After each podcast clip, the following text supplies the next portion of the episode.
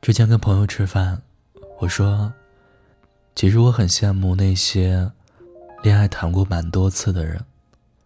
我不是想把谁写成素材，只是觉得年轻的时候多多经历一些，到了老了，人生没有任何浪漫了，至少还有很多面孔可以回忆。朋友停下筷子问：“可是，这有什么好羡慕的呀？”朋友说。他对自己的恋爱能力的认知充满矛盾，他是能够陷入爱河的，不管之前的恋情失败多少次，再遇到新的人，他都能够柔软的接受那种心脏的坠落，毫无疑虑。但我很容易厌烦，也不是说腻了，就是我真的很难愿意跟一个人一起克服麻烦。很久以前的一次分手，是对方表明毕业之后想回北方的家乡，我当然不同意，于是就分手了。听上去还算合理，对吧？可是之后我发现，我明明就是会出于各种各样的原因，变得想要跑开这一段。读研究生的时候，我谈过一段，对方喜欢催我学习，被管累了分了，最后交往了一个年纪小的。周末总是拉着我到处逛，我嫌烦，也提了分手。上一次分手，在对方身上找了一堆无伤大雅的过错，说受不了了，但只有我自己知道，实际就是看到脸，没那么心动了。他让我想起一句话：想放弃一个人，真的可以有太多原因了。但当我跟喜欢的人在一起，遇到这样那样的挫折矛盾，我总是觉得想办法可以克服。呃，用这个词儿很奇怪，但我总是很珍重。记得以前跟直男一起坐在电脑面前查上海的房价，对那个时候的我们来讲都是天文数字。我们从外环开始查，有看上去不那么遥不可及的房子。两个人都感到欣慰了一些，开玩笑说：“第一套就在外环，以后置换一套，就往内环挪一点点距离。”那时候我并没有感到委屈，或者悲凉。后来我们很幸运，第一套就买在了不错的地段，并不是外环。但后来，我看到很多女孩因为男方买不起市区的房子。而跟对方分手时，都会想起这一段。也不是说谁更高尚，只是想说，如果没有坚定的心，任何一点点小小的浪花，都是可以冲散两个人的。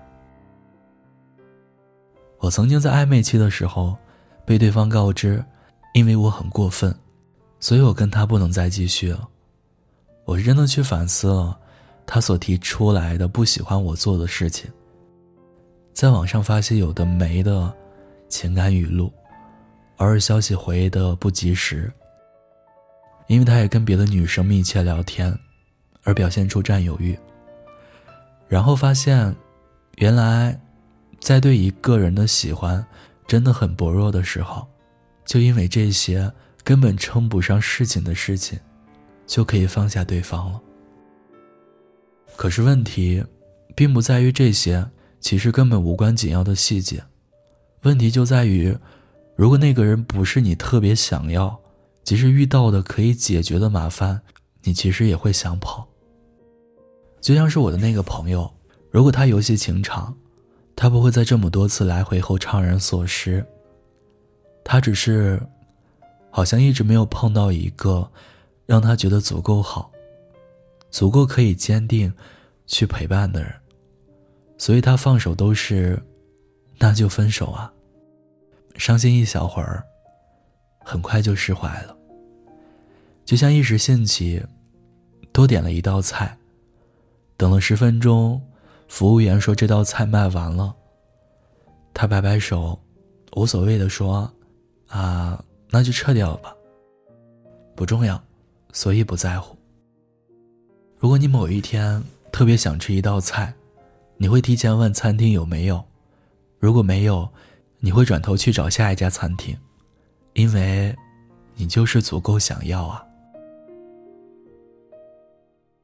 坚定是一个很多人在讲的词儿，但我觉得，坚定并不是凭空产生的，在某个人身上，你总要找到什么，让你不能放弃的理由吧。可是你们之间绝妙的磁场，可能是细心的照料，或者脆弱时分的安慰，可能是归属感。每次见到他，不管是家门口、商场，还是地铁站，你都想小跑着过去。总之，你总得在一个人身上找到点什么，让你觉得值得，让你觉得你保有这个世界上比较珍贵的某一样东西。如果是好感基础上搭伴一段时间的人，彼此几个月后和平分手，可能再正常不过。因为跟你在一起很快乐，但是没有你也很好。可是坚定。是你找到了一个人，然后无论如何，你觉得真的不能放弃他。电影里面总是有那种情节，主角得了阿兹海默症，他的伴侣一遍一遍的去唤醒他的记忆，直到他再一次忘记，伴侣又再一次重复那个过程。《恋恋笔记本》就是如此，里面说，如果爱，我们无所不能。我们知道不现实，但他确确实实讲出了爱的内核，就是面对困难，坚定是真正相爱的人交出的答卷。就像以前，在我满心觉得我跟直男买不起房的时候，我们中的任何一个人都没有产生那就算了吧的念头。买房是很大的事情，但我们总是隐隐觉得可以克服。我不知道怎么形容，可能在旁人眼里看来，这都是被傻傻吃住的表现。不聪明，不精明，不值得讲。可我总觉得，如果两个人的感情没有一点点的韧性可言，那么在一生要遇见的那么多、那么多的事情面前，又怎么可以说出携手到老？有人是克服带来麻烦的另一半。但我们总是想携手克服麻烦的。